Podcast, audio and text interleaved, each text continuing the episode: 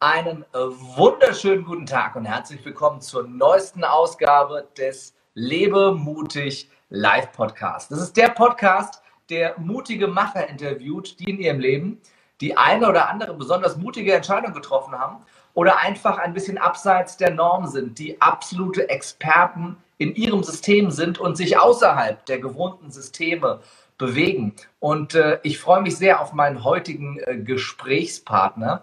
Bevor wir zu ihm kommen, wenn du jetzt gerade live mit dabei äh, bist bei Facebook, hast du die einzigartige Möglichkeit, du kannst interagieren. Das heißt, du darfst deine Fragen an meinen Gesprächspartner stellen und ich kann die im Laufe des Gespräches mit aufgreifen.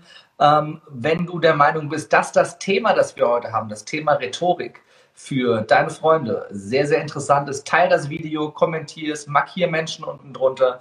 Wir freuen uns sehr. Wenn dir am Ende gefallen hat, was du gehört hast, empfiehl es gerne weiter. Wenn du die Aufzeichnung gesehen hast bei YouTube oder gehört bei iTunes, Spotify, Deezer, äh, im Dosenfunk, ich weiß nicht, wo es überall läuft, äh, dann äh, lass uns gerne eine Bewertung da. Fünf Sterne, 18 Bananen, drei Grapefruits oder wie man sonst das Ganze bewerten kann. Schreib was Nettes dazu, empfiehl es weiter. Wir freuen uns sehr. Und damit komme ich zu meinem heutigen Gast. Er ist noch unfassbar jung und dafür schon extrem rhetorisch versiert, dass wir mit ihm als Experten für Rhetorik über eben dieses Thema sprechen können. Er ist studierter Psychologe oder gerade dabei, das Studium abzuschließen, wenn ich mich richtig erinnere. Und äh, außerdem Coach eben für Rhetorik und Kommunikation und hilft anderen Menschen dabei, effizienter, wirkungsvoller, kraftvoller, nachhaltiger zu kommunizieren, zu überzeugen und ähm, über die Kraft der Worte auch schon Macht auszustrahlen und äh, ein machtvoller Mensch zu werden. Er hat äh, den größten deutschsprachigen YouTube-Kanal aufgebaut zum Thema Rhetorik, nämlich die Redefabrik mit großartigen Videos, wo er selber ganz viel aus seiner Erfahrung, seinem Wissen, seinem Content preisgibt. Äh, ganz viel sieht man da hinter ihm in den Büchern, wenn du gerade zuschaust. Unfassbar viele Bücher. Äh, allein in dem Bild sind mehr als der durchschnittliche Deutsche im ganzen Leben liest. Ähm, das ist Fakt. Und ähm, er interviewt auch äh, spannende Persönlichkeiten und analysiert auch Videos, teilweise von Politikern, von anderen berühmten Persönlichkeiten. Äh, sehr, sehr spannend, sehr, sehr toll, was man da immer zu sehen kriegt. Und äh, ja, ich freue mich wahnsinnig auf das Gespräch und auf seine Expertise. Einen wunderschönen guten Tag, der liebe Benedikt Held. Ich freue mich sehr, dass ich dabei bin. Danke dir, Karim, für die tolle Einleitung und ich bin sehr gespannt, was vielleicht die Leute jetzt hier schreiben und du natürlich auch an Fragen zum Thema Kommunikation mitgebracht hast. Ja, ich danke dir für äh, deine Zeit zum Einstieg. Einmal für ähm, die Zuschauer. Verraten Sie mal, wie alt bist du? Ich bin 20 Jahre. 20 Jahre jung. Woher kommt dein äh, riesiges Interesse, eine riesige Begeisterung für das Thema Rhetorik? Ich hatte in der Oberstufe tatsächlich schon einen Rhetorikkurs. Also es war so, ich war auf der einen Seite dabei waren, die gut programmieren konnten, die im technischen Bereich extrem versiert waren. Also anscheinend nicht die Leute, die irgendwie Skype hier programmiert haben. Das äh, scheint nicht von denen programmiert zu sein, sondern wirklich von kompetenten Leuten. Ähm, war ich da umgeben. Wir waren 25 Jungs, also wirklich so dieses klassische Stereotyp eines Programmierers.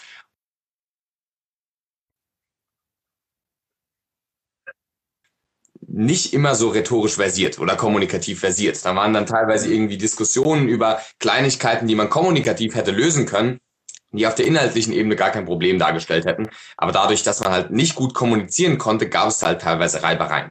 Und gleichzeitig, während ich in dieser Rhetorik oder in dieser Programmiererklasse war, war ich auch in einem Rhetorikkurs. Das war so ein Wahlpflichtkurs, der tatsächlich an unserer Schule angeboten wurde, bei einem extrem charismatischen Lehrer. Und ich kann mich noch an die erste Stunde erinnern. Da hat er auf der einen Seite ein Video gezeigt mit ähm, ich glaube, es war Edmund Stoiber, beziehungsweise man hat nur die Audio gehört von dieser bekannten Transrapid-Rede. Diese wirklich mhm. komplett daneben gegangene Rede, wo er eigentlich was Wichtiges zu sagen hatte, aber dann mit Stammeln und Äs und Ams und fünfmal sich versprechen und verhakeln irgendwie den Inhalt gar nicht rüberbringen konnte. Heißt, wichtiger Inhalt nicht gut transportiert, hat keine Wirkung entfacht. Und auf der anderen Seite dann Loriot, also als Komiker, der in dem Fall gar nichts gesagt hat inhaltlich, sondern nur durch irgendwelche Phrasen und da müssen Sie mir zustimmen, dass genau das der Punkt ist, dem Sie zustimmen müssen, weil genau hier Sie genau zuhören müssen und so weiter. Also gar nichts inhaltlich gesagt, aber durch die Rhetorik halt gut verpackt. Und das war so der Punkt, der mich einfach gecatcht hat. Inhalte gut zu vermitteln und auch anderen Leuten die Werkzeuge mitzugeben, diese Inhalte gut zu vermitteln. Also so kam ich dann zur Rhetorik. Jetzt äh, bist du ja ähm, unfassbar jung für jemanden, der schon rhetorisch so versiert ist. Wie viele Bücher hast du gelesen, selber schätzungsweise? Ich habe tatsächlich irgendwann dann aufgehört. Es sind auf jeden Fall äh, zu zählen, irgendwann ähm, nicht zu lesen, sondern zu zählen. Es sind ein paar hundert. Ich würde mal so, ja, vielleicht drei, vierhundert sagen. Also schon ziemlich viele, ja. ja das ist schon, das ist schon äh, eine ganze Menge. Ich nehme an, nicht nur zu den Themen Rhetorik, sondern auch zu vielem, äh, was drumherum damit zu tun hat. Äh, das Thema Persönlichkeitsentwicklung ganz, ganz allgemein. Ähm, was ist denn für dich ganz persönlich äh, mit, mit all dem Wissen, das du selber angesammelt hast, äh, auch dem Psychologiestudium im Hintergrund, was ist für dich die besondere Kraft der Rhetorik? Was ist die besondere Macht hinter eben dieser Rhetorik? Mhm. Für mich ist Kommunikation oder Rhetorik auf der einen Seite eine Wissenschaft und auf der anderen Seite eine Kunst. Heißt auf der einen Seite eine Wissenschaft, wo man sagen kann, okay, ich habe die hunderten Bücher gelesen, ich habe im Psychologiestudium da auch ganz viel zu gelernt, wie sozialpsychologisch einfach manche Mechanismen funktionieren und so weiter und so fort. Heißt auf der einen Seite dieser wissenschaftliche Faktor und auf der anderen Seite die Kunst, weil natürlich muss der Künstler gute Werkzeuge haben, egal ob es der Bildhauer ist, der Hammer und Meißel hat, egal ob es ein Zeichner ist, der vielleicht gespitzte Bleistifte oder halt irgendwie Aquarell- oder Pastellfarben haben muss ist es aber trotzdem nicht mit diesen Werkzeugen getan, sondern das Anwenden und das künstlerische Anwenden bringt es dann in die Praxis. Heißt, und da liegt für mich die Macht der Rhetorik in der Kombination aus Wissenschaft, heißt diese ganzen Prinzipien zu kennen, aber nicht irgendwie dann jetzt hier in dem Gespräch zu überlegen, okay, wie war das nochmal in der Technik und in dem 25. und dem 37. Buch, dann irgendwie zu sehr in die Wissenschaft zu verfallen, sondern es dann irgendwie kunstvoll anzuwenden. Und für mich hat es halt einfach eine extrem machtvolle Wirkung, die Kommunikation, weil sie uns ja schon von Kindesbeinen an extrem stark geprägt hat. Wir reden in der Kommunikation und auch der Persönlichkeitsentwicklung immer von diesen Glaubenssätzen und Werten und so weiter und so fort, als wäre das irgendwas, was wir durch die Persönlichkeitsentwicklung bekommen hätten oder uns das nochmal irgendwie besonders veranschaulichen. Und natürlich daran mit den Werkzeugen der Persönlichkeitsentwicklung und auch dem, was du machst, kann man daran arbeiten, es auch rauszubringen. Im Endeffekt kam es aber durch die Geschichten, die uns in der frühesten Kindheit schon erzählt wurden, also durch Storytelling von Mama und Papa vielleicht schon dazu, dass die uns gewisse Glaubenssätze mitgegeben haben, die uns auf einer unbewussten Ebene das ganze Leben jahrzehntelang prägen. Und natürlich nicht bewusst, dass ich sage, okay, ähm, ich äh, will heute ganz effizient sein, weil ich vor, was weiß ich, 10, 20, 30, 40, 50, 60 Jahren irgendwann mal die Geschichte vom tapferen Schneiderlein gehört habe, der sieben auf einen Streich macht, mhm. was eine Metapher, ein Storytelling-Angebot, sage ich mal, für Effizienz oder Effektivität auch einfach ist sondern weil diese Kommunikation auf so einer unbewussten Ebene wirkt. Zusätzlich natürlich zu dem, wo wir sagen, ähm, auf der Bühne ist ein Speaker, der extrem charismatisch ist, dem wir zuhören und dann natürlich auch eine sehr bewusste, machtvolle Wirkung hat. Aber ich denke, die wirklich nochmal größere Macht der Rhetorik liegt einfach in dem Unbewussten, dass uns vielleicht Emotionen, aber auch Werte und Glaubenssätze ganz tief und fundamental mitgegeben werden ohne dass vielleicht der Kommunizierende oder der Zuhörende da irgendwie auch eine Ahnung von hat, wie mächtig und wie prägend das sein kann. Mhm. Was, was war für dich in, in deinem Leben bisher die, ähm, ja, das, die, größte, ähm, die größte Errungenschaft, die du einfach nur aufgrund deiner rhetorischen Versiert hast, äh, Versiertheit erringen konntest? Wo war für dich bisher der größte Vorteil, den du daraus nutzen konntest, dass du dich aktiv mit dem Thema auseinandergesetzt hast äh, und vielleicht ein bisschen mehr auf dem Kasten hast als der eine oder andere andere 20-Jährige? Das ist eine gute Frage. Ich glaube auf der einen Seite generell, dass ich mein Projekt, die Redefabrik, nach außen getragen habe und dass auch so viele Leute auf dem YouTube-Kanal mir folgen, ist einfach mhm. zu einem Teil, nicht komplett, aber zu einem Teil der Rhetorik in Anführungszeichen geschuldet. Natürlich auch zu einem großen Teil den Inhalten, aber ich glaube auch zu einem Teil der Rhetorik. Und dein Thema ist ja auch lebe mutig, heißt irgendwie mutige Entscheidungen zu treffen, den Schritt zu gehen und vielleicht was zu machen, was ein bisschen Mut oder Überwindung erfordert. Und ich glaube einfach mit seinen Inhalten rauszugehen und diese zu kommunizieren, das ist einfach eine Sache, die viele sich nicht trauen. Das liegt einmal am Selbstwertgefühl, am Selbstbewusstsein, die Themen, die du behandelst und gleichzeitig aber auch an der Kommunikation, dass du es dann so rausbringst, dass andere Leute dir dann auch zuhören. So diese beiden Seiten. Und das ist auf jeden Fall der eine Punkt, die eine Seite, wo ich sagen würde, allein, dass ich mit meiner Leidenschaft oder mit meiner Passion auch rausgegangen bin, das ist so der eine Punkt. Und vielleicht ein anderer Punkt.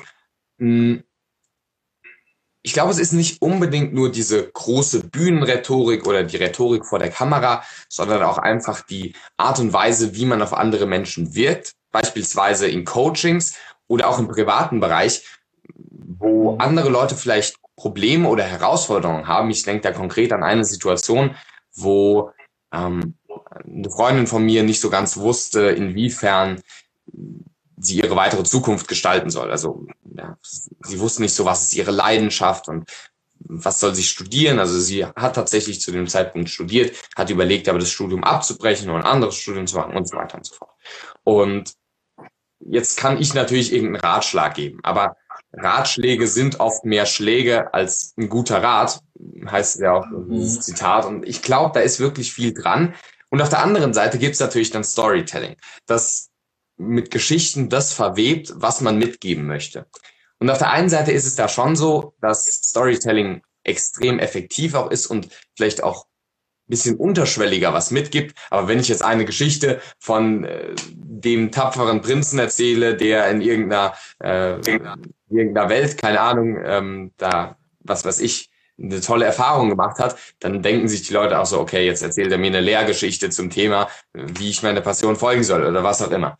Und da dann einfach mit gewissen Schichten und gewisser Kommunikation, also gewissen Techniken, auch so Nested Loops und so weiter, also der ist ein bisschen äh, Fachtermini, aber ich sage jetzt einfach mal mit, mit einer bewussten Kommunikation ihr dann mitzugeben, welchen Weg sie einschlagen könnte, ohne dass sie sich jetzt von mir belehrt fühlt und dann ein paar Wochen, Monate später dann auch mitzubekommen, dass sie sehr zufrieden ist mit dem, was sie macht. Und auch wenn sie ihre Leidenschaft noch nicht gefunden hat, viel, viel besser auf dem Weg einfach ist und einfach den Prozess viel mehr genießt. Und von daher, um das kurz zusammenzufassen, was waren vielleicht so größte rhetorische Erfolge? Auf der einen Seite, dass ich mein Thema mehr rausbringe als andere vielleicht. Und zweitens, dass ich anderen Leuten besser helfen kann, weil ich durch die Kommunikation das vielleicht ein bisschen besser vermitteln kann, sodass es dann bei den Leuten auch bleibt, beziehungsweise nachhaltige Veränderungsarbeit ist. Mhm. Was ist denn so äh, für dich das Werkzeug, ähm, das du am häufigsten nutzt, rhetorisch, oder auch das Werkzeug, das du in deinen Coachings ähm, gerne weitergibst, weil du es, weil man es einfach und schnell anwenden kann und es mir direkt auch einen Nutzen bringt? Da gibt es zwei Werkzeuge, wo ich sagen würde, das sind so extrem simple und extrem effektive auch. Erstes Werkzeug ist Empathie. Empathie bedeutet einfach die Fähigkeit, sich in andere hineinversetzen zu können. Und das ist für mich ein so wichtiges Werkzeug, weil es nicht nur irgendwie auf Wirkung aus ist, nicht nur auf irgendwie andere Leute niederreden oder durch Kommunikation irgendwie andere Leute manipulieren, was auch immer, sondern weil es wirklich empathisch sich in den anderen hineinversetzen heißt. Heißt zuzuhören, auch ähm, genau auf die Art und Weise zu hören, wie jemand kommuniziert. Also ein großer Teil meiner Coachings ist es, dass ich extrem exakt auf die Kommunikation der anderen Person, auf die Sprachmuster und so weiter achte, weil das meines Erachtens einfach nur eine äußere Spiegelung von der inneren Situation der anderen Person ist. Also auf der einen Seite Empathie, weil selbst wenn du einen Vortrag kreierst oder du eine harte Verhandlung führen musst, wenn du dir überlegst, wie die andere Person in ihrer aktuellen Situation ist, also was ihre Glaubenssätze, was ihre Werte, aber vielleicht auch was ihre Bedürfnisse sind und dich empathisch in die andere Person hineinversetzt, dann kannst du viel überzeugender argumentieren. Und zwar nicht aus deinem Blickpunkt, sondern aus dem Blickpunkt der anderen Person. Und mhm. dann eine zweite Sache ist dieser Satz, der auch in der Transaktionsanalyse ähm, sehr groß äh, immer wieder behandelt wird. Und zwar dieser Satz, ich bin okay, du bist okay. Klingt relativ simpel, ist aber für mich extrem effektiv. Was bedeutet das? Es bedeutet nicht zu sagen, ich bin okay, du bist nicht okay. Das wäre eine Situation von, ich mache andere runter. dann aber auch nicht zu sagen, ich bin nicht okay und du bist okay. Das wäre so eine Situation von, ich hebe jemand auf ein Podest. Entweder ich himle jemanden an oder oft hat man es im Flirtbereich, dass man eine andere Person dann auf ein Podest hebt. Aber auch nicht die Situation, ich bin nicht okay, du bist nicht okay, so eine wirklich konstruktive, destruktive Einstellung sich selbst und anderen gegenüber, ähm, wo man einfach nur eine Schneise der Verwüstung im Endeffekt hinterher da lässt. Sondern mit dem Mindset auch hinzugehen. Also es sind oft gar keine, also wenn ich jetzt zwei konkrete Tipps geben oder zwei konkrete Werkzeuge, die ich mitgebe, geben sollte, dann sind es nicht unbedingt nur rhetorische Tipps, sondern ein ganz wichtiger Punkt ist dieser, ich bin okay, du bist okay. Also selbstbewusst zu erkennen, ich bin einzigartig, ich habe Fähigkeiten, die kein anderer hat und ich kann Inhalte teilen, für die ich brenne, die ich aufgrund meiner Lebenserfahrung, aufgrund des Wissens, auf allem, was ich angeeignet habe, einfach was teilen kann, was mhm. wirklich besonders ist und worauf ich auch stolz sein kann, worauf ich selbstbewusst draufblicken kann und gleichzeitig aber auch zu sehen, die andere Person ist genauso stark, die andere Person hat genau den gleichen Wert, die andere Person ist genauso einzigartig und hat genauso Themen die sie nach vorne bringen kann, hat genauso Stärken. Und einfach die Stärken bei sich zu sehen und bei der anderen Person zu sehen, hilft in der Kommunikation extrem stark, weil du der anderen Person vermittelst, hey, ich bin da, ich bin für dich da, aber nicht im Sinne von, ich ordne mich dir unter, sondern ich bin auch eine starke, selbstbewusste Person.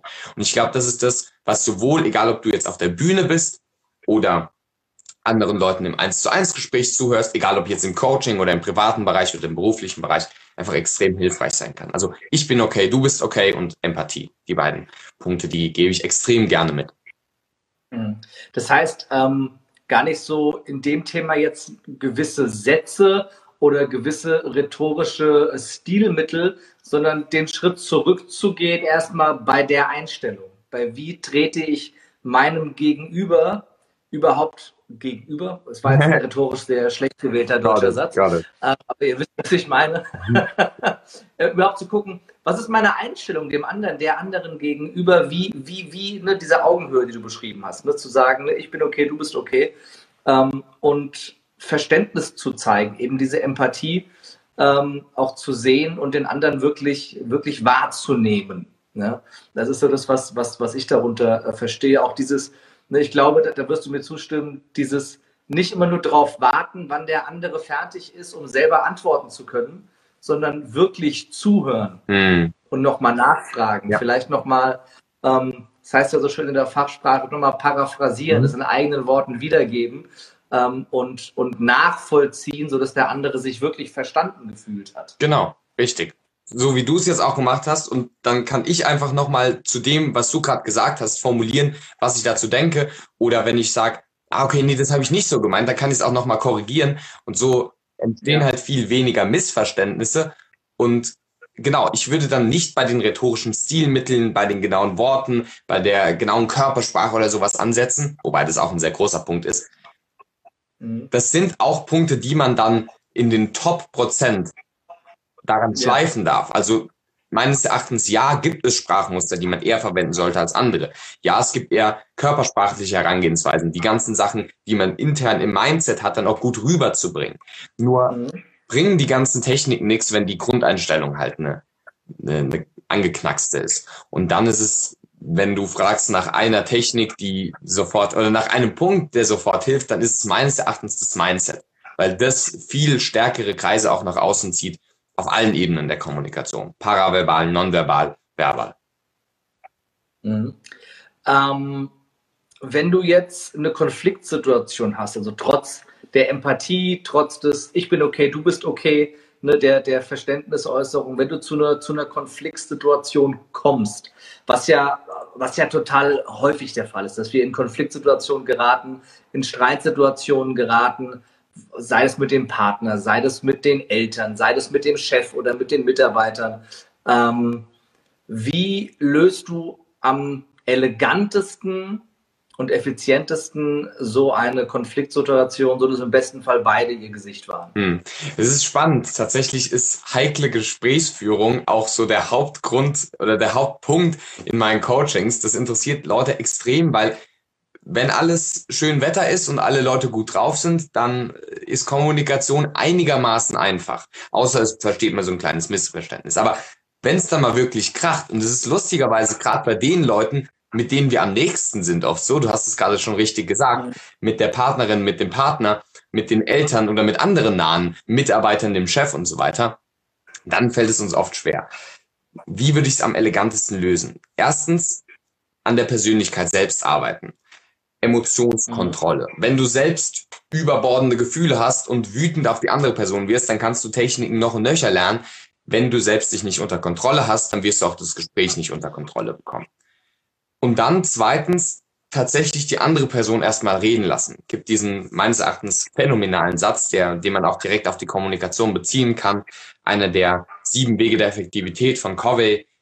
Erst verstehen, dann verstanden werden. Also erst die andere Person, der anderen Person zuhören, erst bei der anderen Person sein und ähm, verstehen auch, welche Motivation die andere Person hat. Oft ist es so, es gibt von äh, Schulz von Thun dieses Wertequadrat. Beide Leute vertreten einen Wert. Und Beispielsweise die eine Person vertritt den Wert Sicherheit, die andere Person vertritt den Wert Abenteuer. Das sind erstmal ein bisschen unterschiedliche Werte, aber alles noch verständlich. Sobald es dann aber in eine Richtung geht, wo dieser Wert pervertiert wird, also aus Sicherheit wird und also die Person sagt, ich vertrete Sicherheit, aber die andere Person sieht darin, ach, der will sich ja irgendwie abkapseln, der will ja gar keinen Spaß haben und so weiter und so fort. Mhm. Dann wird dieser Wert pervertiert. Und auf der anderen Seite wird Abenteuer dann gesehen, weil Abenteuer kann jeder verstehen. Klar, jeder mag Abenteuer, jeder mag ähm, ähm, auch die, die Sicherheit. Also diese normalen Bedürfnisse, diese normalen Werte, die kann jeder verstehen. Aber sobald wir die andere Person, der anderen Person zuhören und nicht den Wert Abenteuer sehen oder Spaß haben, was auch immer, sondern darin sehen, äh, verantwortungslos, nur hedonistisch irgendwie seine Bedürfnisse befriedigen zu wollen, was auch immer es ist und keine Ahnung, ein Business aufzuziehen, das dann im Endeffekt, äh, wo man sagt, ah, nee, das wird doch sowieso scheitern oder was auch immer. Also sobald wir der anderen Person nicht mehr wirklich zuhören und den dahinterstehenden Wert sehen, sondern es irgendwie dann mhm. pervertieren und auf eine Ebene führen, wo es wirklich problematisch wird, wird es eben problematisch. Bedeutet, ähm, konkreter Ratschlag. Erstens, arbeite an deiner eigenen Persönlichkeit, kontrolliere deine eigenen Emotionen. Kann ich auch die Stoiker sehr empfehlen, die haben da sehr viel zu geschrieben. Und dann zweitens, sehe die positive Intention der anderen Person. Mhm. Ich bin der festen Einstellung, ist auch eines dieser Axiome aus dem NLP, dass hinter jedem Verhalten eine positive Absicht steckt. Es heißt nicht, dass jedes, jedes Verhalten positiv ist hinter dem Ritzen kann man sagen, ah, naja, das ist aber nicht so positiv. Aber da steckt vielleicht die positive Intention dahinter, irgendwie Aufmerksamkeit zu bekommen, was auch immer. Ist ja auch im psychologischen, klinischen Bereich und so oft so. Aber zu sehen, also die andere Person als Mensch zu sehen und eben nicht nur den aktuellen Ausdruck zu sehen, wie sie vielleicht schreit, wie sie vielleicht böse ist oder wie sie sich vielleicht zurückzieht oder abkapselt und gar nichts mehr spricht, sondern wirklich den Mensch dahinter zu sehen, den man vielleicht auch sehr mag, und dann zu sehen, welches Grundbedürfnis, welche positive Intention, welchen nachvollziehbaren Wert will sie denn ähm, mir auch mitgeben oder was möchte sie denn hier vertreten? Dann kann man das dann auch verbalisieren und sowas sagen wie, kann ich super verstehen, dass du das kritisch siehst, weil du hier eher auf Sicherheit oder eher auf Abenteuer oder Spaß oder sowas aus bist. Aber ich sehe es so, dass die Art und Weise dann ein bisschen vielleicht übertrieben ist. Wie siehst du das? Und dann wieder auch nach der Meinung der anderen Person zu fragen. Ich glaube, es sind oft nicht die Werte, die das Problem sind. Wir können es verstehen, wenn wir einen anderen Wert verfolgen als die andere Person. Und dann sagen wir halt, okay, dann halt können wir dann nicht zusammenarbeiten oder dann gehen wir da, da, da trennen wir uns halt vielleicht einfach in der, der Art und Weise. Aber wir sollten schon noch den Blick dafür behalten, was die Grundintention der anderen Person ist. Und das geht halt eben nur, wenn du selbst so emotional sicher bist oder so selbstbewusst und stabil bist, wenn du halt deine Persönlichkeit halt auch im ersten Schritt dann quasi gut genug entwickelt hast. Mhm. Jetzt ähm, ist ja, ist ja äh, die, die Entwicklungsstand der eigenen Persönlichkeit erstmal, wenn ich jetzt gerade in, in einer schwierigen Kommunikationssituation stecke, die kann sich ja auch über längere Zeit hinziehen, äh, ist es ja schwierig zu sagen, ich arbeite erst mal zwei Jahre an mir und ja. setze das Ganze dann fort. Äh, ich, ich stecke ja meistens schon drin und ne, du hast den, den, also den ersten Punkt gesagt, ne, hab deine Emotionen im Griff. Klar, ganz wichtiger Punkt. Ähm, kann ich aber aus eigener Erfahrung sagen, da steckt ein bisschen südländisches Blut mit drin. Mhm. Und äh, äh, nicht nur, ich glaube nicht nur die Südländer, aber ich, aus Erfahrung, und das wissen die Südländer besser als jeder andere auch, ähm, äh, die Südländer, die jetzt äh, anderer Meinung sind, mögen einen Stein nach mir werfen. Ähm, äh, handelst du eher noch als viele andere, aber ich glaube, jeder kennt diese Situation, wo du, wo du sagst, es war zwar taktisch unklug, aber emotional notwendig. Ja. ja dass du, dass es, dass es halt manchmal rauskommt und manchmal raus muss. Das ist halt manchmal nicht so einfach, aber hilfreich ist es nie, das ist richtig. Was da hilft, und das ist der zweite Punkt, ähm, da bin ich äh, absolut bei dir, ist, ähm, wie du es gesagt hast, die, diese Annahme aus dem NLP, dass hinter jeder Absicht, äh, hinter, jeder Handlung eine positive Absicht steckt. Also dass selbst hinter negativen Handlungen im Gedanken gut des Handelnden erstmal ein positiver Gedanke ist und er das tut, weil er es für richtig hält. Jeder, jeder, tut, jeder Mensch tut zu jedem Zeitpunkt das, was er für das Richtige hält, sonst würde er es nicht tun. Ähm, wir, wir, wir, können, wir können gar nicht irgendetwas tun, was wir für das Falsche handeln, äh, was wir für das Falsche halten, weil für uns selber in der Situation ist es ja richtig, sonst würden wir es nicht machen. Dass da bei vielen Menschen, äh, ich sage jetzt mal, der, der, der Serienmörder, das ist natürlich, das ist jetzt, es ist auch mein Lieblingsbeispiel im Seminar, das ist natürlich für einen Außenstehenden schwer nachzuvollziehen. Sicher. Aber für ihn selber ist es ja in dem Moment das Richtige. Er glaubt, dass das notwendig ist, dass da ein, äh, ein psychotischer, äh, ein krankheitsbedingter ähm, ja, Aspekt dahinter liegt, der da oben was falsch verdrahtet hat, ist ja die ganz andere äh, Sache. Natürlich. Aber diese falsche Verdrahtung führt ja dazu, dass dieser Mensch in dem Moment denkt, das, ist das, das muss ich jetzt machen. Ja, ja. Das ist eine gute Idee. Ja.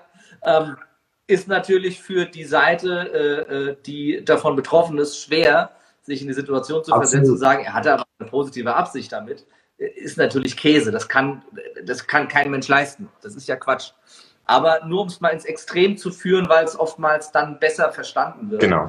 ähm, dass die positive Absicht dahinter steckt. Jetzt ähm, bin ich ja ein großer äh, Vertreter der, der These, dass ähm, in der Kommunikation zwischen Sender und Empfänger die äh, Hauptverantwortung für das Verstehen der Botschaft beim Sender liegt. Ne? Wie drückt der Sender sich aus? Schafft der Sender es in der Sprache des Empfängers zu sprechen? Und schaffe ich die verschiedenen Wahrnehmungsfilter meines Gegenübers so zu analysieren und zu realisieren und zu akzeptieren, dass ich es schaffe, durch diese Filter hindurch so zu kommunizieren, dass meine Botschaft, die ich verstanden haben will, auch verstanden wird. Wie siehst du das? Es gibt diesen Satz, man kann sich nur zu zweit streiten. Und ich glaube, da ist auch viel dran, weil selbst wenn eine Person dich anschreit, wenn du ruhig bleibst, dann ist es kein Streit. Und andersrum genauso.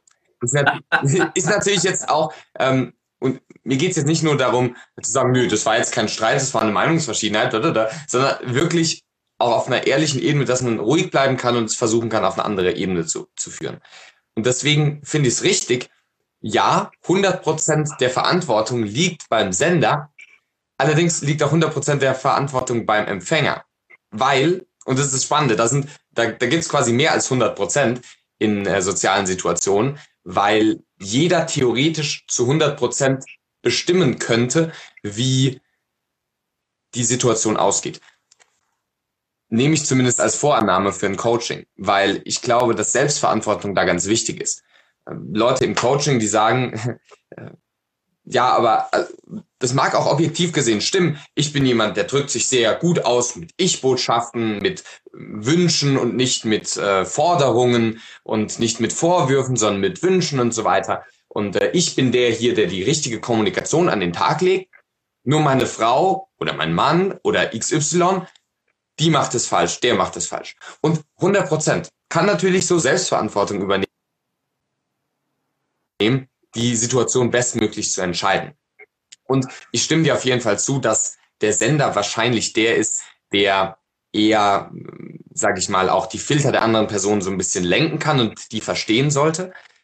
Wenn du aber der Empfänger bist, bringt es nichts, die Verantwortung auf den Sender abzuwalzen. Heißt, ähm, wenn du Sender bist, dann übernehmen volle Verantwortung. Wenn du Empfänger bist, übernehme aber genauso volle Verantwortung. Heißt. Ja, ich würde dem zustimmen, dass der Sender äh, vielleicht sogar meist ein bisschen mehr Gewicht hat, wie der Empfänger es wahrnimmt. Und dass, wenn du sendest, du da schon Verantwortung übernehmen solltest. Weil angenommen, ähm, also meines Erachtens, das ist, glaube ich, der Punkt, den du machen willst, Kommunikation ist nicht Absicht, sondern Wirkung. Der Punkt, den wir vorhin gesagt haben, hinter jedem Verhalten steckt eine positive Absicht, der ist richtig. Aber es bringt nichts, wenn es nichts nicht richtig beim anderen ankommt. Von daher, ja, der Empfänger, der Sender sollte es seine Absicht so rüberbringen, dass es auch beim anderen richtig aufgenommen werden kann, dass die Wahrnehmungskanäle, Filter und so weiter der anderen Person richtig quasi auch äh, bedient werden in gewisser Weise. Und wenn du allerdings der Empfänger bist und merkst, die andere Person kriegt es gerade nicht hin, weil sie sagt halt eben nicht, ähm, ich würde mir wünschen, dass du das noch anders machen könntest, sondern äh, die andere Person sagt, ja, du dummes Arschloch, dann bringt es ja nichts zu sagen, ja, du bist jetzt der Sender, du hast die Verantwortung. Von daher, äh, selbst dann vielleicht auch auf der Empfängerseite zu verstehen, okay, hinter dem liegt eine positive Absicht, okay, äh, versuche ich jetzt mal auf eine tiefere Ebene zu gehen, welches Bedürfnis, welcher Wunsch steckt dahinter und wie kann ich vielleicht trotz dessen, dass die andere Person das sehr destruktiv vielleicht auch formuliert hat, trotzdem irgendwie verstehen und von mir aus als Empfänger ist erstmal richtig oder bestmöglich zu interpretieren und dann aber wieder als Empfänger von meiner Seite aus die Sache in eine konstruktivere Richtung führen. Meines Erachtens sollte in der Kommunikation derjenige, der weiterentwickelt ist, in Anführungszeichen, die größere Verantwortung übernehmen. Heißt, wenn du Persönlichkeitsentwicklung machst, wenn du dich coachen lässt oder Bücher liest und da einfach Erfahrungen gemacht hast, dann sag nicht, hey, das müsstest du wissen, das steht doch in dem Buch, das ich gelesen habe, sondern da wende du es halt einfach bestmöglich an. Und lustigerweise, wir haben schnell, wenn wir in der Persönlichkeitsentwicklung was gemacht haben und Erkenntnisse haben, so die Voraussetzung, dass alle anderen das dann auch verstanden haben müssen. Aber du hast es selbst vor zehn Minuten, also den Abschnitt im Buch noch nicht gelesen hast oder äh, die Übung im Seminar noch nicht gemacht hast, hast du es auch noch nicht verstanden. Und ich glaube, das Verständnis sollten wir entwickeln im, in der Kommunikation mit anderen. Heißt, meines Erachtens hat der die Verantwortung, der ein bisschen weiterentwickelt ist in dem Bereich. Ja, da bin ich äh, absolut, da bin ich absolut bei dir. Ähm, es ist ja, es ist ja, also der, der Gedanke dahinter ist ja, zu sagen, ich bin selbst verantwortlich mhm. und suche die Schuld nicht beim, beim anderen. Ne? Ja. Äh, Thema, Thema, um so ein bisschen in die, in die gewaltfreie Kommunikation zu gehen, das wirst du kennen. Ähm, der, ich, ich sag mal, der, der, der einfachste Satz, den du verändern kannst, um weniger zu streiten, ist lösche den Satz, da hast du mich wohl falsch verstanden, aus deinem Vokabular und ersetze ihn durch, oh, tut mir leid, da habe ich mich wohl falsch ausgedrückt. Genau, richtig weil danach kannst du, danach kannst du nicht mehr streiten nach diesem Satz. Das geht gar nicht. Ne? Einmal Ego zur Seite schieben, Verantwortung übernehmen. Natürlich gibt es Situationen, wo du, wo du denkst, ja, muss ich es denn auf Spanisch erklären, dass du verstehst, was ich dir sagen will, ja. wenn das Gegenüber einfach auf stur schaltet. Ja. Ähm, aber auch da, wie, wie, du sagst, die Verantwortung bei dem, der, der weiterentwickelt ist, dann eben, um auf das zurückzukommen, was du davor gesagt hast, nicht emotional zu werden, mhm sondern äh, auch dahinter die positive Absicht zu sehen, ähm, weil derjenige halt einfach gerade überfordert ist von der Situation oder, oder ne, einfach nicht aufnahmebereit ist und äh, da ganz, ganz viele andere Situationen dahinter stecken können. Was war denn äh, für dich als, als ähm, ich sage jetzt mal, ähm, herausragender Kommunikator bisher so die mutigste Situation, wo du wirklich äh, ja, allen Mut zusammengenommen hast, ähm, als du, als du in einer, in einer äh, kommunikativ-rhetorisch brenzlichen Lage warst, sag ich mal. Hm.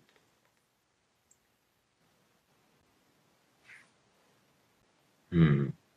Lustigerweise, also mir kommt es zumindest so vor. Und ich weiß nicht, ob du das in deinem Podcast oder in dem, was du äh, mit anderen auch schon äh, erlebt hast, sage ich mal, und auch in seinen Seminaren und so weiter, ob du es bestätigen kannst.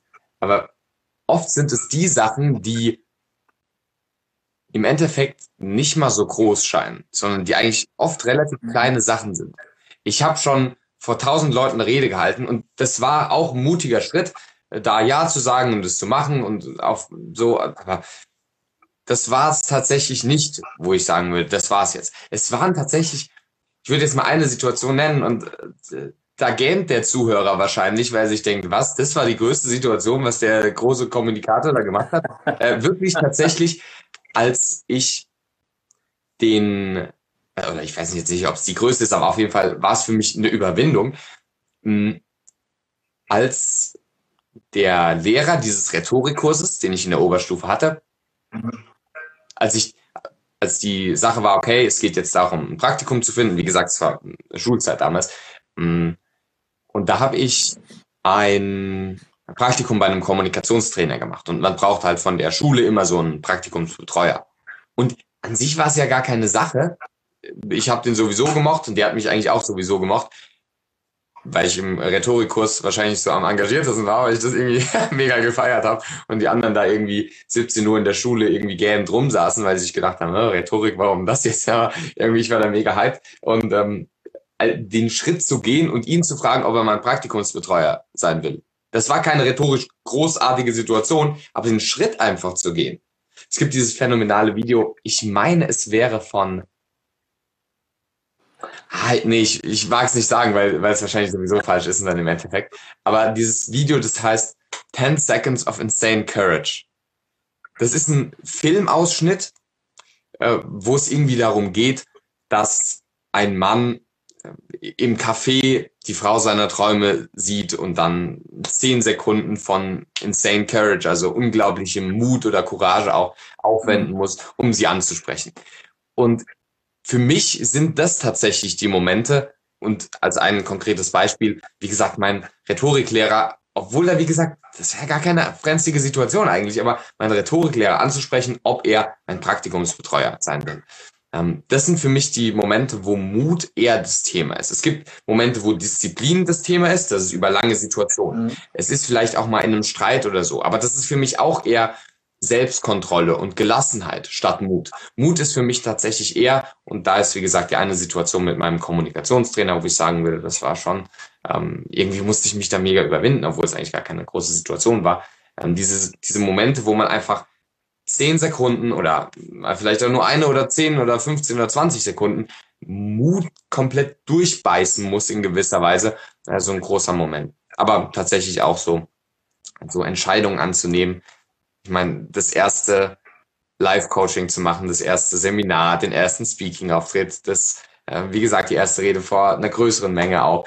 Ähm, oder auch vielleicht vor bekannten Leuten ist, ähm, also wenn ich sage, der erste Vortrag vor vielleicht auch Freunden zu dem Thema, ähm, das kostet alles, glaube ich, ein bisschen Mut ähm, oder viel Mut. Und lustigerweise, manche denken, also manche lächeln darüber, wenn andere Leute das ganz groß finden. Und das ist dann in verschiedensten Bereichen so. Also kurz zusammengefasst würde ich sagen, tatsächlich so, wo ich einzelne Leute, wie beispielsweise mein Rhetoriklehrer, dann einfach irgendwie äh, nach etwas gefragt habe, was aber im Endeffekt dann ganz klein war. Es ist ja oftmals so, dass wir, dass wir ähm, Dingen ganz viel Gewicht geben oder Situationen unendlich groß machen, obwohl sie äh, von außen betrachtet äh, unfassbar klein sind und am Ende vielleicht sogar total bedeutungslos. Äh, auf der anderen Seite natürlich auch ganz viel Bedeutung gewinnen können darüber, äh, dass wir die Chancen ergreifen. Okay. Dass du im Café die Frau ansprichst, dass du die Chance nutzt, ähm, äh, für eine Kooperation, für eine Zusammenarbeit, für ein Projekt, beruflich, privat. Also es gibt ja ganz, ganz viele Möglichkeiten, wo ähm, ja der, der, der Mut, den Mund aufzumachen und zu sprechen und zu kommunizieren, ganz, ganz wichtig ist. Ich glaube, generell zu kommunizieren ist sehr mutig. Hm. Ähm, weil, weil nicht kommunizieren tun wir alle. Ähm, klar, du kannst nicht nicht kommunizieren, natürlich kommunizierst du auch nonverbal. Ja. Aber, ja, aber ist schon klar. Ja. Nicht, den, nicht den Mund aufzumachen ist immer einfacher, mhm. als sich zu äußern, als sich mitzuteilen. Mhm. Ähm, wie, wie, wie wichtig ist für dich der Mut, auch, auch Nein zu sagen zu Dingen? Und dieses, dieses einfachste, rhetorischste Stilmittel wie dieses Wörtchen Nein auch zu benutzen? Mhm. Das ist für mich ganz wichtig. Und es gibt, ich könnte so ein Video machen, zwei Wörter, die du öfter verwenden solltest. Das erste Wort ist Ja und das andere Wort ist Nein. Und zwar beide bewusst. Ich glaube, wir sagen oft nicht Ja zu Dingen, weil wir irgendwie straucheln, weil wir äh, hesitaten, also einfach so ein bisschen, ähm, ja, hesitation, also einfach so ein bisschen zweifeln oder so und äh, da ein bisschen so in der Balance zwischen Ja und Nein und so, ah, nee, lieber Nein sagen. Also ich glaube, öfter Ja zu sagen ist extrem wichtig, aber auch gleichzeitig, wie du richtig gesagt hast, öfter Nein zu sagen. Das kostet sehr viel Mut, wenn es Leute sind, die uns viel bedeuten. Ich glaube, man kann die Sache, oder das habe ich auch so mit meinen Klienten oder für mich selbst auch ganz klar bekommen, man kann diesen Mut viel mehr reduzieren, also quasi die Überwindung viel mehr reduzieren, dass du manchmal vielleicht fast gar keinen Mut mehr für dieses Nein aufwenden musst, wenn du dir, und das ist der wichtige Punkt, den man davor machen sollte, wenn du dir da deiner Werte bewusst bist. Wenn du ganz klar sagst, okay, ich habe den Zeitplan, mir geht's darum, folgende Sachen zu verfolgen vielleicht mein Business aufzubauen, eine erfüllende Beziehung zu führen, ähm, neue Freunde kennenzulernen, das Studium hinzubekommen, ähm, das Team gut zu leiten. Und dann sind halt einfach mit diesem großen Ja, mit diesem großen Commitment auf eine Sache ganz viele Neins auch verbunden, weil sobald du dich für ein Ja entscheidest, ist Nein zu allem anderen gesagt. Und ich glaube, das ist ein ganz wichtiger ja. Punkt, sodass du dich vielleicht auch nicht mehr für das Nein überwinden musst, dass einfach du Klarheit in deinem Denken, Klarheit in deinen Werten und Glaubenssätzen hast, sodass du einfacher auch Nein sagen kannst. Und deswegen, ja, es ist wichtig, Nein zu sagen und es kostet oft auch Mut. Ich glaube, je mehr wir uns unserer Werte bewusst sind, desto weniger Mut kostet es, weil wir ja sagen, danke fürs Angebot, nein, weil es gibt was anderes, was mein Ja erfordert. Äh, sehr, sehr, schöne Antwort auf äh, eine eigentlich sehr simple Frage. Ähm, äh, das macht Spaß, wenn ich merke, dass da richtig was dahinter ist. Ähm, jetzt, jetzt warst du mit, mit, mit deinen jungen 20 Jahren ja auch so mutig und hast dich direkt selbstständig gemacht, bist direkt ins Unternehmertum gestartet. War das für dich ähm, eine Überwindung? Hat da Mut dazu gehört oder war es für dich logisch der Schritt? Für mich war der Schritt, mit meiner Passion nach außen zu treten, der hat Mut erfordert. In die Selbstständigkeit zu gehen, der war eher logisch, weil es bei mir so war, also von der Geschichte her. Ich habe dir erzählt oder euch auch erzählt, dass ich durch diesen Rhetorikkurs da reinkam, mich super viel selbst weitergebildet habe und dann irgendwann die Lust hatte, es auch mit anderen zu teilen. Und es ist komplett kontraintuitiv. Ich verstehe es auch nicht wirklich, warum es so ist, aber es ist so bei mir und auch bei vielen anderen. Es gibt diese große Angst, und die hatte ich auch, mit seiner Passion nach außen zu gehen. Heute fällt es mir super einfach. Ich sitze vor meinem Bücherregal, ja, ich habe manchmal komische Anzüge an, wo die Leute sich denken, ja, warum hat er diese komische Anzüge an? Ich ja. beschäftige mich mit dem Themengebiet, wo sich die Leute denken, ey, warum beschäftigt er sich so lange mit dem Themengebiet? Warum liest er so viele komische Bücher? Warum macht er sowas, was so unnormal für, für den Rest quasi ist? Und äh, mittlerweile, ich stehe dazu und freue mich darüber, wenn jemand mit mir über das Thema redet. Komischerweise war es anfangs so, äh, wo dann jemand gefragt hat, ach, du hast einen YouTube-Kanal zu was denn? Und ja, war es eher so ein bisschen so ein Rumgedrucks oder es war ihm auch peinlich darüber zu reden. Ich weiß nicht warum, aber das war wirklich sowas, wo ich sage, das hat Mut gekostet, den Schritt zu gehen, an die Öffentlichkeit zu gehen. Und das ist auch einer der Hauptpunkte, die ich vertrete mittlerweile und wo ich sage, das ist Kommunikation für mich mit seinen Werten, mit seinen Inhalten, mit seiner Philosophie, mit seiner Passion, was auch immer, ob es Mut ist, ob es Kommunikation ist, ob es XY ist, einfach damit auch rauszugehen und es anderen zu teilen. Weil es mhm. liegt auch, glaube ich, in unserer Verantwortung, wenn wir ähm, integer sein wollen und unseren Werten folgen wollen, die dann auch mit anderen Leuten zu teilen. Andere Leute müssen sie nicht annehmen, aber wir sollten sie zumindest mal anbieten, also zumindest mal teilen. Auf jeden Fall, das hat schon, ich sag mal, Mut gekostet, auf jeden Fall. Das war so eine gewisse Angst, die da war und die durch Mut überwunden wurde. Trotzdem zu handeln, obwohl, obwohl man vielleicht Angst hat oder Unsicherheit. Unsicherheit ist vielleicht sogar noch das genauere Wort dafür. Und wann hast du, wann hast du angefangen, das aufzubauen, deinen ganzen Kanal, also, das ganze Thema? Genau, den Kanal. Also ich habe mich schon davor damit beschäftigt, aber den Kanal und davor auch dieses Praktikum gemacht und so weiter und so fort beim Radio und beim mhm. Kommunikationstrainer. Aber vor zweieinhalb Jahren, sage ich mal, also Ende 2016, ähm, seitdem baue ich den Kanal auf. Und dann war es so, Ende 2016 fange ich den Kanal an, läuft schon gut. Dann kamen so diese ersten Analysen auf dem Kanal, die echt durch die Decke gegangen sind. Und dann am 5. Mai 2017, also quasi äh, vor über zwei Jahren mittlerweile schon, ähm, habe ich dann mein Gewerbe angemeldet. Und das war eher so ein logischer Schritt, weil man gesehen hat, okay, da entwickelt sich was. Anfangs natürlich noch relativ, mh, relativ klein, aber dann ja. in kürzester Zeit so durch die Decke gegangen, dass es wirklich ein logischer Schritt war. Und ähm, wie du sagst, ähm, vom Psychologiestudium her dann auch, ich meine, also jetzt ist die Basis halt so, so aufgebaut, das Fundament auf allen verschiedenen Kanälen, YouTube und so weiter und so fort, halt so stark aufgebaut, dass es für mich jetzt keine große Überwindung mehr ist, in die Selbstständigkeit, sage ich mal, also voll reinzugehen, weil, ja. weil es halt safe ist, weil es aber auch nebenbei aufgebaut hat. Heißt, das kann ich auch jedem empfehlen, der hier zuhört oder zuschaut. Wenn ihr irgendeine Leidenschaft habt, erstens traut euch damit rauszugehen. Es ist für viele und für mich zumindest eine große Überwindung gewesen und die Überwindung wird sich aber langfristig gesehen absolut auszahlen. Und wenn es nur Erfahrungen sind, aber vielleicht auch monetär auszahlen oder ähm, durch Bekanntschaften, durch Netzwerk auszahlen. Und zweitens dann auch, baut es euch stetig auf. Ich glaube, es ist eine gefährliche Vorstellung zu denken, dass man von heute auf morgen erfolgreicher Speaker oder erfolgreicher YouTube-Kanal oder erfolgreicher Podcaster oder erfolgreicher Unternehmer in irgendwas für einen Bereich auch werden kann und ähm, sich das vielleicht auch nebenbei, neben der Arbeit aufzubauen, finde ich für sinnvoll. Es gibt einige, die im äh, Bereich Persönlichkeitsentwicklung sagen, du musst eine Sache machen, dich zu 100 Prozent darauf fokussieren. Ist eine Einstellung, die kann man auch vertreten. Ich denke, dass man es gerade. Ja, ab, einem, ab, einem, ab einem gewissen Punkt. Sorry. Genau, das ist der Punkt. Das ist der Punkt. Ich würde sagen, anfangs sollte man es anfangs sollte man es aufbauen und ähm, dann quasi nebenbei eine starke, ein starkes Fundament legen und dann ab einem gewissen Punkt dann sagen 100 Prozent, weil dann wird das Fundament auch viel stärker wachsen, als wenn man es immer nur so nebenbei macht und sich nicht traut, sich dazu zu committen. Also ich glaube, hundertprozentiges Commitment ist richtig, nur anfangs darf man da so eine Basis aufbauen.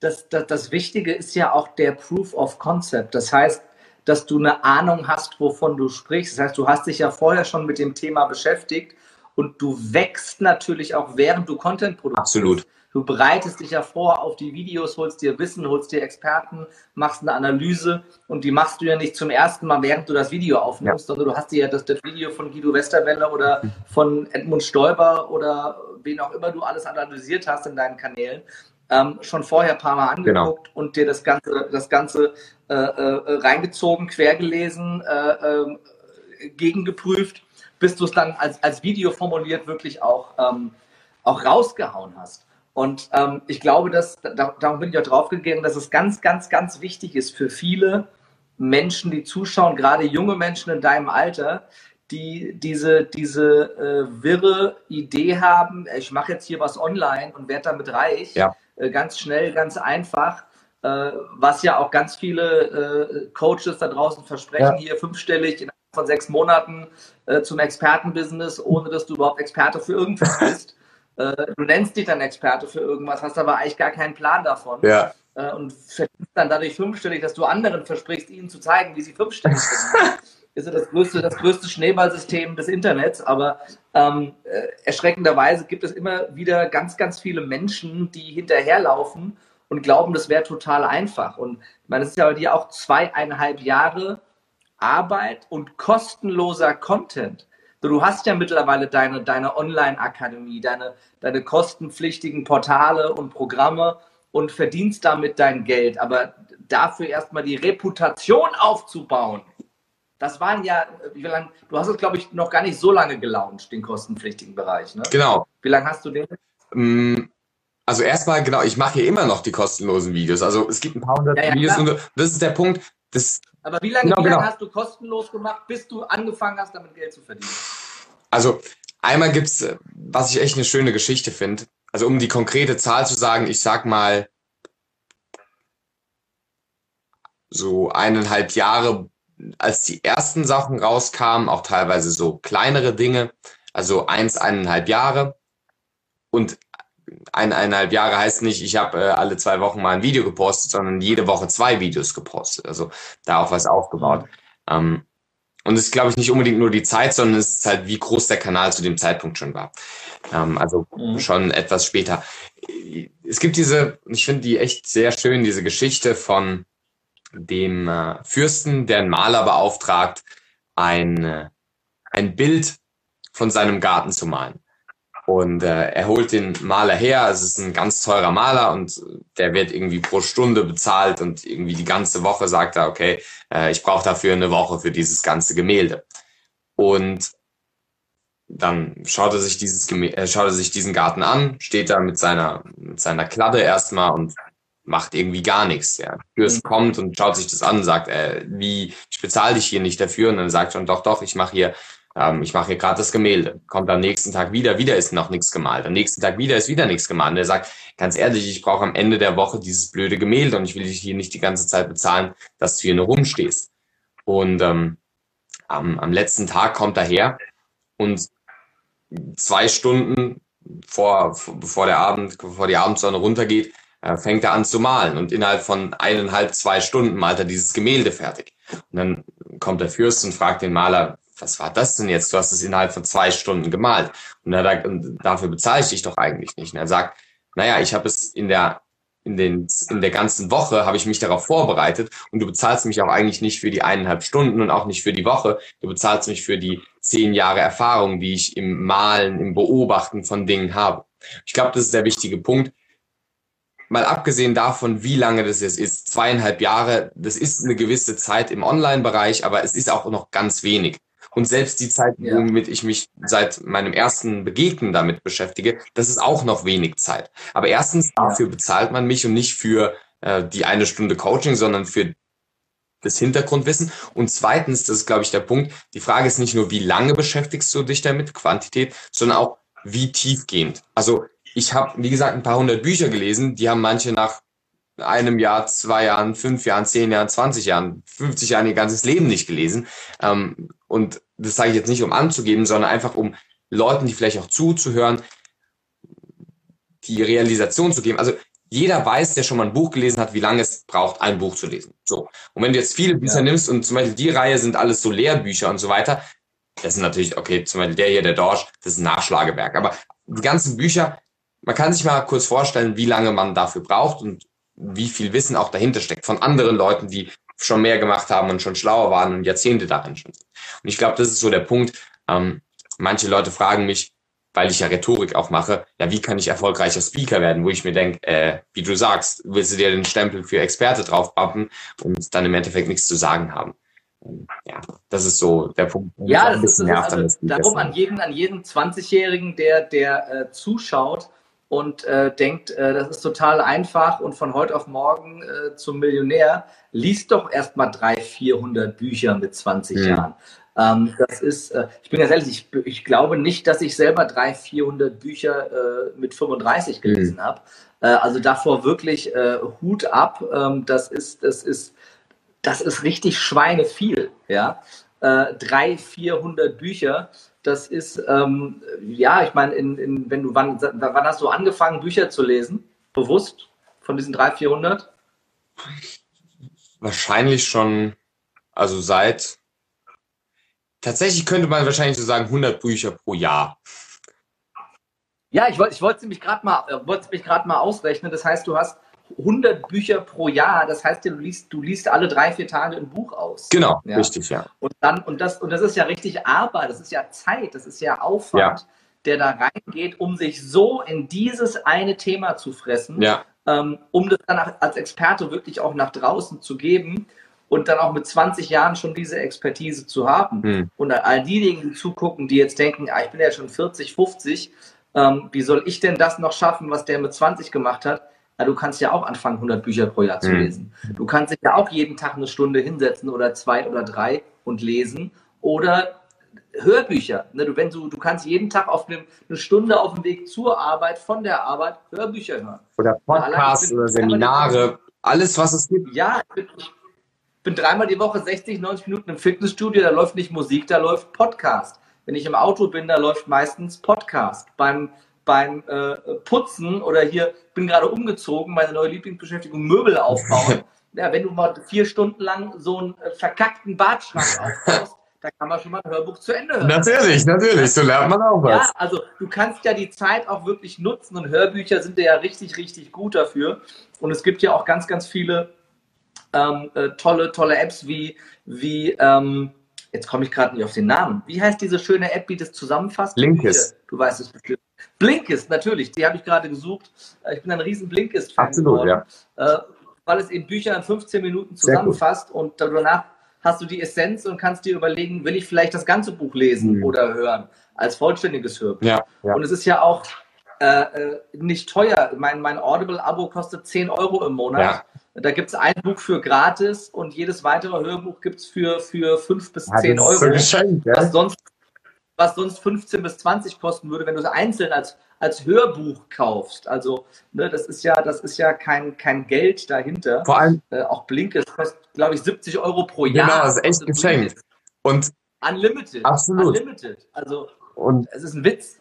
Und ich meine, man muss es nur mal vergleichen mit den Seminaren. Und ich sage nicht, dass, ich meine, natürlich kosten Seminare ein paar tausend Euro und ähm, ist auch verständlich für, das ist dann ja Live-Zeit und aktive Zeit, klar. Aber nur um mal zu sehen, wie viel, und ich sage nicht, lest nur Bücher, sondern macht auch Erfahrungen in der echten Welt, wendet es auch an, macht euch eigene Gedanken, was nicht in irgendwelchen Büchern steht. Aber trotzdem ist es halt eine Sache super günstig. Äh, ich meine, ganz ehrlich, hier sind Bücher, äh, da haben die Leute, okay, jetzt hier so irgendein Buch von einem Navy SEAL. Der hat jahrelang irgendwie dort als Navy SEAL, keine Ahnung, Übungen gemacht, die, wo du einfach das, die Essenz von bekommen kannst.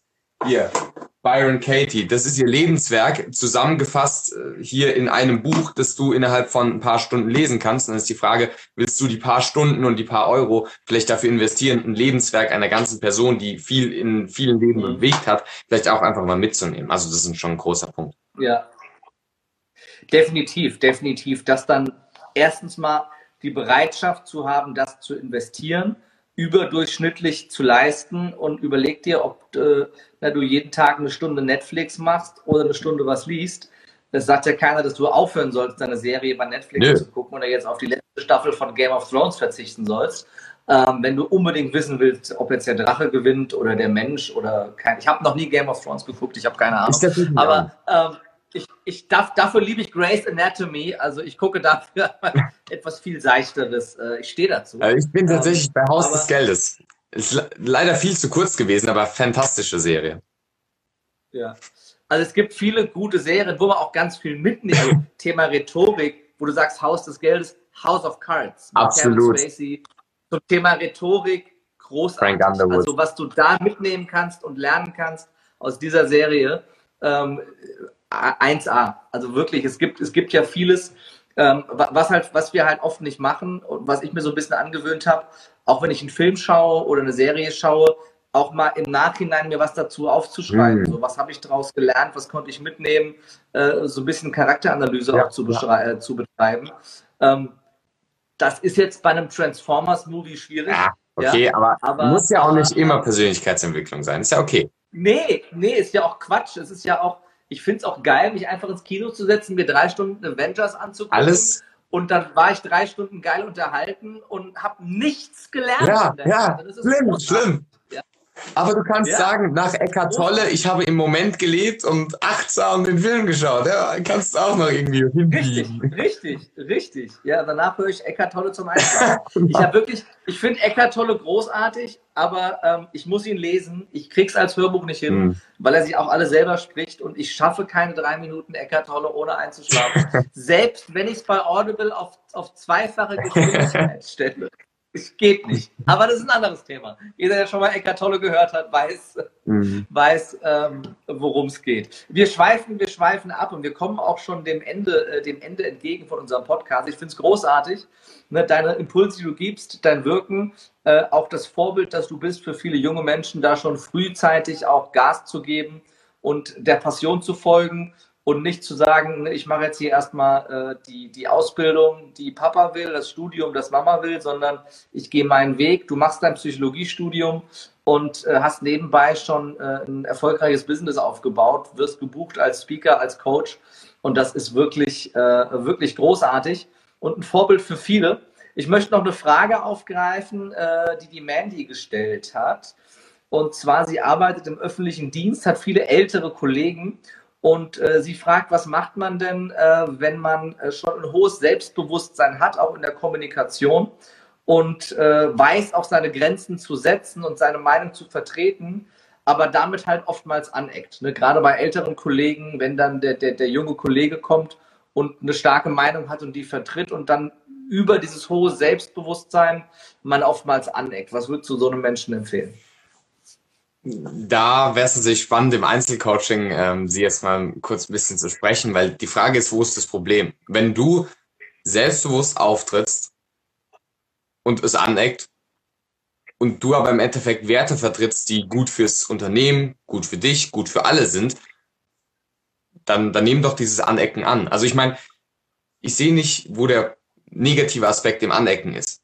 Wenn du sagst, du kannst dich mit dem Anecken umgehen, dann wäre es wieder ein Selbstwertthema. Aber ich glaube tatsächlich, dass äh, manche Leute einfach so an, Angst vorm Anecken haben. Aber alle charismatischen Menschen und alle Menschen, die wirklich was bewegt haben, waren irgendwie zumindest zu einem gewissen Teil polarisierend.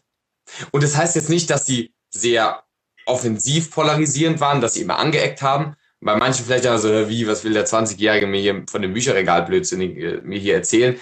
Ähm, aber ich glaube, dieser Punkt, allen gefallen zu wollen. Also, I don't see the point so. Und wenn du halt sagst, okay, ich bin selbstbewusst, ich kann auch Nein sagen, ich kann Grenzen setzen, super cool. Und wenn das dann aneckt, dann ist es ja erstmal richtig, wenn jemand anders eine, deine Grenzen überschreiten will und du die Grenze setzt, dann ist es ja die Definition von Anecken. Wenn du es dann, du kannst es eventuell etwas freundlicher verpacken, dann passt es vielleicht ein bisschen besser. Ähm, es ist natürlich die Frage, was ist die Konsequenz? Wenn du sagst, jemand anderes äh, fühlt sich dann so, sag ich mal, zurückgedrängt, dass er dann selbst Angst hat oder so, aber so scheint mir die Situation nicht zu sein. Ähm, dann ist es auch okay. Wenn du gefeuert wirst, weil du bei anderen aneckst, dann sollte man sich vielleicht die Sache auch nochmal ein bisschen überlegen. Aber grundsätzlich anzuecken, darin sehe ich jetzt nichts Problematisches. Ja, ja, Manny sagt doch gerade, ihr Chef will nicht, dass sie aneckt und verlangt, äh, dass sie sich ändert. Aber da, Mandy, ähm, frag dich selbst, äh, inwieweit kannst du damit umgehen? Ja. Und ähm, kannst du du selbst sein? Bist du in deiner Persönlichkeit oder verlangt man von dir, dass du deine Persönlichkeit äh, hinter den Scheffel stellst und ähm, ja nur nach der Pfeife eines genau. anderen tanzt? Ja. Und wenn das für dich, wenn das für dich nicht in Ordnung ist, dann ist die einzige Konsequenz, die du ziehen kannst, den Job zu wechseln. Ganz einfach die einzige Konsequenz, weil letzten Endes äh, entscheidest du darüber und äh, wenn du dich nicht wohlfühlst, wenn dir es nicht gut geht, ähm, du kannst die anderen Menschen nicht verändern, du kannst nur das Gespräch suchen, äh, wie wir es eben auch schon aufgegriffen hatten und äh, Dinge offen ansprechen. Aber wenn man von dir verlangt, dass du dich da veränderst und du willst das nicht, dann hilft so ein anderer Job. Das ist im öffentlichen Dienst immer nicht so einfach, aber äh, auch das geht, so hart es ist. Erfordert Mut. Ja, noch eine Frage, äh, die äh, Sula gestellt hat. Ähm, wie behältst du dir den ganzen Stoff, den du liest? Also ne, von den 300, 400 Büchern, äh, wie schaffst du es, den ganzen Inhalt auch wirklich irgendwo strukturiert abzulegen und abrufen zu können? Da hat der kleine Schlingel Tobias Wels, mein Co-Trainer, hier auch im Chat schon ein bisschen was zu geschrieben. Ich habe es nur nebenbei gesehen. Ja. Also auf der einen Seite sehr empfehlenswert, Notizen machen und also meine Bücher, da sind Sachen überall unterstrichen, also man sieht es auch teilweise. Da sind immer so Fähnchen drin, also so, also bei den neuesten so, so Fähnchen drin, um zu gucken, wo ist was und dass man darauf zurückgreifen kann. Genau, solche Fähnchen. Ganz wichtiger Punkt, Fähnchen. Genau. Ja, und Textmarker. Genau, absolut. Also wenn ich Bücher lese, dann ist Sachen, da ist alles markiert. Ich schreibe mir tatsächlich nichts rein in die Bücher, kann man aber auch machen. Ich habe dafür eher hier so ein, äh, einfach so ein, ein Journal, wie man es nennen will, also so ein, äh, ja, einfach so ein Buch, wo ich meine Erkenntnisse und sowas aufschreibe. Sich auch selbst dazu Gedanken zu machen, ist sehr wichtig. Und dann auch den zweiten Schritt zu machen, ist vielleicht anderen zu lehren. Also ich lerne extrem viel durch das Lehren und auch durchs Anwenden. Also erstens ja. gut lernen, indem man Zettel Markierungen, Sachen aufschreiben, Notizen, eigene Gedanken. Dann zweitens ist Lehren, auch anderen Leuten mitgeben, weil dann versteht man es auch nochmal besser. Und wenn andere fragen, äh, wie war das nochmal, dann merkst du vielleicht auch selbst, dass du es noch nicht ganz verstanden hast. Dann kannst du nochmal nachforschen bei dir selbst. Und dann, ähm, ja, drittens das auch, ja, wie gesagt, einfach viel dich damit beschäftigen, weil wenn du ein paar hundert Bücher oder auch nur 10, 20 Bücher zu einem Nischenthema gelesen hast, dann mhm dann befruchtet sich dieses Netzwerk und vernetzt es sich untereinander noch viel mehr. Also ähm, ich weiß auch nicht, was in jedem Buch auf Seite 37 und 95 gestanden hat, aber ich glaube, sobald man ein Wissensnetz hat, dass wenn irgendjemand Fragen stellt, du fundiert darauf antworten kannst, dann ist es eine gute Sache und da, ja, die Punkte, die ich genannt habe, würde ich dir empfehlen. Definitiv, es, es fällt ja auch total viel runter. Es gibt auch Bücher, die ich immer wieder lese oder höre, äh, beispielsweise, also ich glaube, das Buch, das ich am häufigsten äh, gelesen oder vor allem auch gehört habe, weil ich das Hörbuch großartig finde, Wie man Freunde gewinnt mhm. von Dale Carnegie, ist, glaube ich, ne, also ich kenne niemanden, der sagt, das Buch hat, äh, das Buch liest das bitte nicht. Ja? Das gehört zum Thema Kommunik Kommunikation. Also wenn du über Kommunikation mit anderen Menschen ähm, ein fundiertes Basiswissen willst, ist dieses Buch, glaube ich, die absolute Grundlage. Absolut. Äh, und äh, mit das Beste, was du lesen kannst. Und ich habe das Gefühl, jedes Mal, wenn ich es höre, ich höre ein neues Buch. So genial, Weil ich oder? jedes Mal neue Sachen höre und jedes Mal denke, ach guck mal, das hast du, das hast du, das hättest du besser machen ja, genau. Da hast, du hast sofort eine Situation vor Augen und denkst dir, es ist doch so einfach, warum hast du es nicht so gemacht? Und es ist wirklich äh, ne, großartig. Und äh, auch, auch ähm, also ich empfehle jedem das Hörbuch übrigens gelesen von der deutschen Synchronstimme von Kevin Spacey. Hm sowieso großartig. Und wenn ich, ich denke jedes Mal, wenn ich dieses Buch höre, an House of Cards. und, wenn du dann House of, und wenn du dann House of Cards auf Deutsch guckst, du findest so viele Parallelen und denkst an, das ist, also es ist auch dieser Brainfuck, weil ja. es die gleiche Stimme ist. Es ist total, es ist total geil. Mhm. Ähm, macht, aber, macht aber Spaß, kann ich, kann ich empfehlen. Ähm, und äh, da wirklich, ähm, ja, da kannst du für dich selber wirklich auch, auch äh, ansetzen. Und einfach nochmal lesen, nochmal hören. Kann ich nur, kann ich nur äh, empfehlen. Und umsetzen. Also ganz klar, wenn du dir ja. Sachen nicht nur irgendwie theoretisch dann irgendwie vernetzt und aufschreibst, was cool ist, sondern auch in die Praxis umsetzt, dann verstehst du es einfach nochmal auf oder integrierst es auch auf einer unbewussten Ebene viel stärker in dein Nervensystem. Vor allem kommt dann ja auch, kommt dann ja auch wieder Sachen hoch, die du schon vergessen hattest. Ich merke das immer bei meinen Seminaren, das macht mein Team immer wahnsinnig weil äh, ich mich nie an Ablaufpläne halte, weil mir zwischendurch immer wieder irgendwas einfällt, wo ich denke, ach guck mal, das wird jetzt super ja. passen. Und dann auf einmal gibt es dann fünf Flipcharts mehr und die gucken auf die Uhr und denken, wir hängen eine Stunde. Was machst du eigentlich gerade? Ja. Ähm, aber, aber so, so ne, durch das Anwenden, wie du es eben gesagt hast, äh, vernetzt du das ja auch, äh, auch immer wieder, immer wieder neu. Ähm, ich glaube auch ganz wichtig, um das vielleicht noch abzuschließen, ist, ähm, mach's ohne Druck, sondern ja. mach's, dass es Spaß macht. Ja. Und denk jetzt nicht, oder der Benedikt hat gesagt, ich muss 100 Bücher mhm. im Jahr lesen, um erfolgreich zu werden. Äh, und, und zieh dir, es gibt auch, du, jeder Mensch hat nee, eine andere Das ist auch keine Empfehlung, die ich Mensch geben würde. Ja, jeder Mensch hat eine andere Verarbeitungsgeschwindigkeit von, von Gelesenem. Was ich empfehlen kann, ist immer markieren. Mein Vater hat früher mir gesagt, ähm, er hat mir Bücher gegeben, hat, äh, ne, dass ich die lesen soll. Und dann hat, hast du das Buch gelesen? Habe gesagt, ja, das Buch in die Hand genommen. Ich sage, hier ist keine Markierung drin. Ich habe es gelesen, sage ich, das Buch ist erst gelesen, wenn Markierungen drin sind, lies es nochmal. Ah. Oder habe ich dieses Buch nochmal lesen müssen und erst dann, so habe ich aber gelernt, Markierungen zu machen. Cool. Und habe dann ja auch selber gemerkt, dass ich es mir besser merke, weil in dem Moment, wo du es markierst, liest du den Satz ja schon ein zweites Absolut. Mal und denkst ihn noch ein drittes Mal. Und dann ist er ja oben schon viel besser abgelegt, als wenn du es einfach nur einmal durchgelesen hast. That's it. Ähm, so viel dazu, mein Lieber. Wir sind am Ende von unserem Podcast und ich habe noch äh, die berühmte Lebe mutig Live Podcast Abschlussfrage. Die einzige Frage, die wirklich jeder Gast in diesem Podcast bekommt.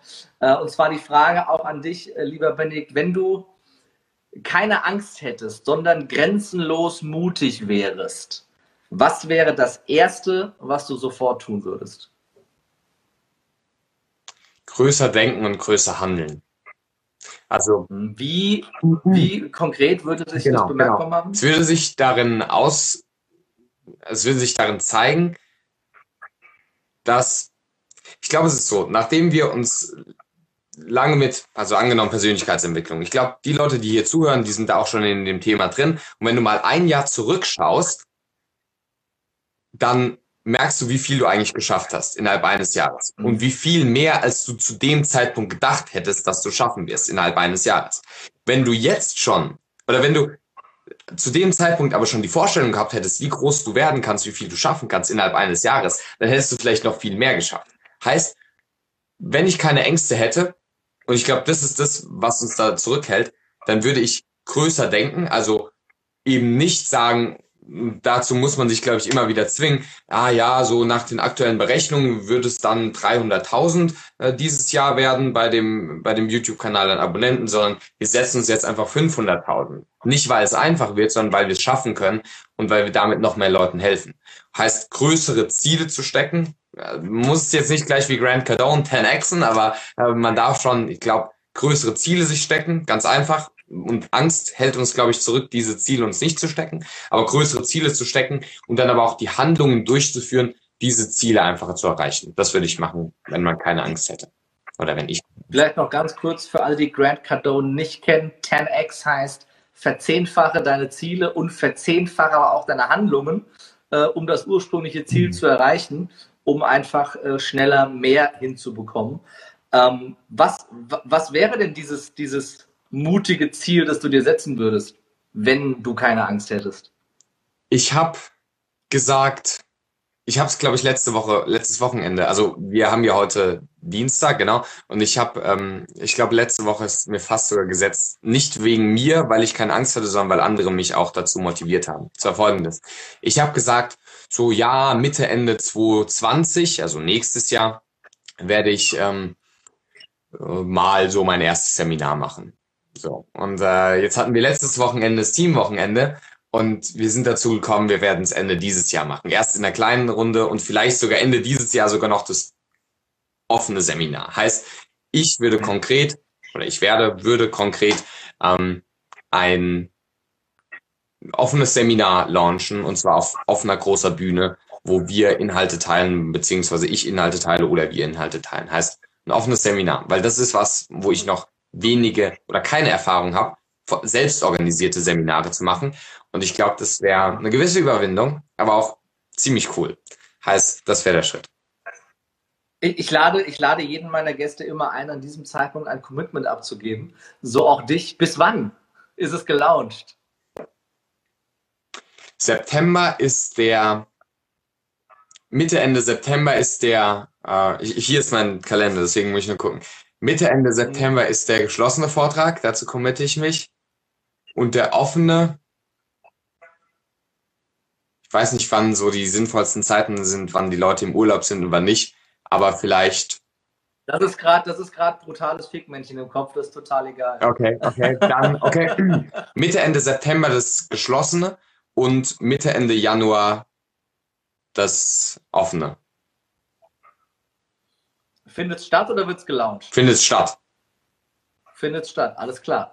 Das haben jetzt 12, nee, 13 Millionen Live-Zuschauer gerade äh, gesehen und damit ist es amtlich. Ich freue mich sehr. Ja, die kommen natürlich auch alle, ne? Sowieso. Ja. 13 Millionen definitiv. Teilnehmer ja, beim ersten Seminar. Du, wenn, du, wenn du Support brauchst äh, beim äh, öffentlichen Seminar, sagst du Bescheid. Sehr cool. Das eine oder andere habe ich gemacht in, äh, in, in letzter Zeit, ja. in, den letzten, in den letzten Jahren. Äh, und damit sind wir auch schon direkt beim, äh, bei der Abschlussfrage. Wie kann man dich denn äh, connecten? Wie kann man mit dir in Verbindung treten? Du bietest Coachings an, du hast deine Online-Akademie. Wo muss ich hin? Der erste Schritt ist tatsächlich der YouTube-Kanal. Redefabrik bei YouTube eingeben und dort findet man die ganzen kostenlosen Inhalte. Wer sich dann noch tiefer interessiert für den Redefabrik Campus oder den Meisterkurs der Rhetorik, das sind so die großen Programme, die wir zurzeit haben, der kann sich da auch weiter informieren. Aber Redefabrik auf YouTube findet man alles. Sehr, sehr cool. Also Redefabrik auf YouTube, auch redefabrik.net. Net, genau. Redefabrik.net da äh, findet ihr alles vom äh, Benedikt. Ist sogar bald cool. noch überarbeitet wegen des Teamwochenendes. Also das ist eine super Webseite, wird redefabrik.net oder Redefabrik auf YouTube. Oder auf YouTube, sehr gut, auch äh, Facebook, äh, Instagram zu finden, natürlich. Überall. Und ähm, äh, wenn ihr Bock drauf habt, um euch rhetorisch coachen zu lassen, dann äh, geht zum lieben äh, Benedikt. Ansonsten äh, darf ich äh, dich einladen, wenn du den Podcast jetzt hier bis zum Ende verfolgt hast, äh, mit einem kleinen äh, Goodie, das ich immer sehr gerne gebe am Ende, weil Benedikt hat es ein paar Mal gesagt, ich habe ja auch meine eigenen Seminare. eins davon ist Lebe mutig, die Kunst, deine Grenzen zu sprengen. Und wenn du Bock hast, damit dabei zu sein, dann schau doch einfach mal auf lebemutig.jetzt. Da siehst du die nächsten Termine am 30.06. und auch am 28. und 29. September. Äh, Im Juni sind wir in Frankfurt, im September in Köln. Ab September das Seminar zweitägig zum gleichen Preis. Das heißt, mehr Wert, gleicher Preis. Und am 23. und 24. November sind wir wieder in der Hauptstadt in Berlin. Wenn du Bock hast, mit dabei zu sein, äh, geh auf die Webseite und mit dem äh, Gutscheincode Podcast, total kompliziert, Podcast gibt es 25% auf die Tickets. Und ja, ich freue mich sehr, wenn du Fragen dazu hast. Einfach mich kurz anpingen hier und dann äh, klappt das auch. Dann äh, bedanke ich äh, mich äh, bei dir, lieber Dominik. Ich fand dich großartig, ich fand mich selber großartig, aber am großartigsten waren wie immer die äh, Zuschauer, die live dabei waren, die Fragen gestellt haben und die Zuhörer, die jetzt auch äh, die Aufzeichnung gehört haben bis zum Ende. Und äh, ja, wir freuen uns über Weiterempfehlungen, über eine ehrliche Bewertung bei iTunes, Spotify, YouTube, Kommentare ähm, und äh, Weiterempfehlungen und Shares sehr, sehr gerne. Und äh, zum Abschluss äh, gebe ich wie immer meinem Gast das Wort. Das ist der liebe Benedikt Held. Vielen Dank, Herrim, dass ich dabei sein durfte. Es hat sehr viel Spaß gemacht und auch die Fragen der Community und die Fragen von dir beantworten zu dürfen. Danke dir. Ich wünsche euch, die zugehört haben oder immer noch hier mit live vielleicht dabei sind, einen schönen Tag und viel kommunikativen Erfolg, viel Spaß beim Kommunizieren und kommunikativen Erfolg haben. Liebe Grüße, Benedikt von der Redefabrik. Vielen Dank und bis bald.